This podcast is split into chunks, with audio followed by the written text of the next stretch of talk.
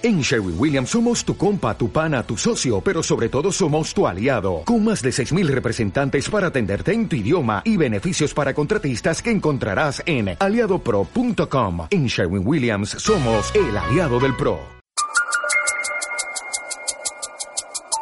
Cada que se pueda un texto o un pretexto. Hoy, Jinco. En las épocas del M-19, cuando parecía que la guerrilla había encontrado una manera elegante para confrontar las estructuras del Estado.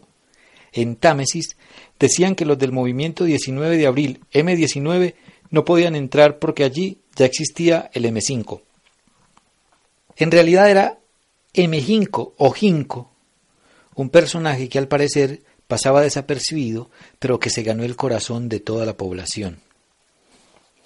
Así es la popularidad en los pueblos, solo le pertenece a quienes no les importa, a quienes van por ahí haciendo mandados o dedicados a la vida contemplativa, y a los que algunos nombran como bobos o locos, pero que a veces parecen venidos de otro tiempo o de otro planeta a confrontar las irracionalidades de la cordura.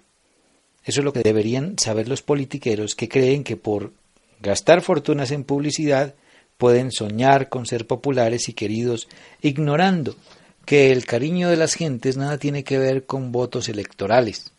Deberían saber que esa posición social, la de queridos por todo el pueblo, es para algunos pocos y que a cualquiera que se crea importante nunca le será permitida. Que siempre habrá muchas personas que no les querrán y al contrario, les odiarán y sobre todo, y esto les horroriza, que serán olvidados pues para ser amado por todo un pueblo se necesita vivir toda la vida en ese pueblo pasando desapercibido, pero estando. Desde el punto de vista de la racionalidad práctica, Jinko era absolutamente insignificante. Dormía en una zanja, en un lugar totalmente inapropiado, pues era paso de estudiantes, los seres más despiadados sobre la tierra. Sin embargo, su cambuche permanecía intacto.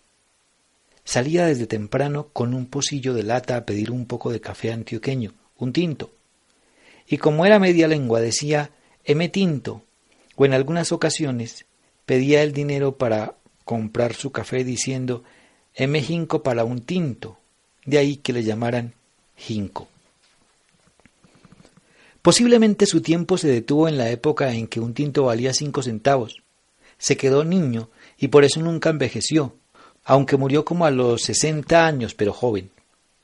Nunca se supo de qué se alimentaba, pues solo pedía y tomaba café, pero todos los estudiantes juran que le veían comiendo trozos de pared de esas de calibarique de unos cincuenta, descalzo, con pantalón y camisa siempre de talla más grande a la suya, deambulaba sonriente, sin dientes, sin miedos, con ojos negros brillantes y mirada de ángel, cabello corto y descuidado, rostro marcado por la intemperie y por algo de mugre acumulada, y el infaltable tarro o pocillo como único acompañante.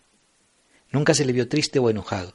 Se le recuerda como una sombra o como una estrofa de canción que dice Quiero tomar el tinto, m jinco para un tinto y dicen que una mañana simplemente amaneció muerto. Pero los pueblos tienen extrañas y sabias formas de poner su impronta en la página de la historia cuando intuyen que algo podría correr el riesgo del olvido.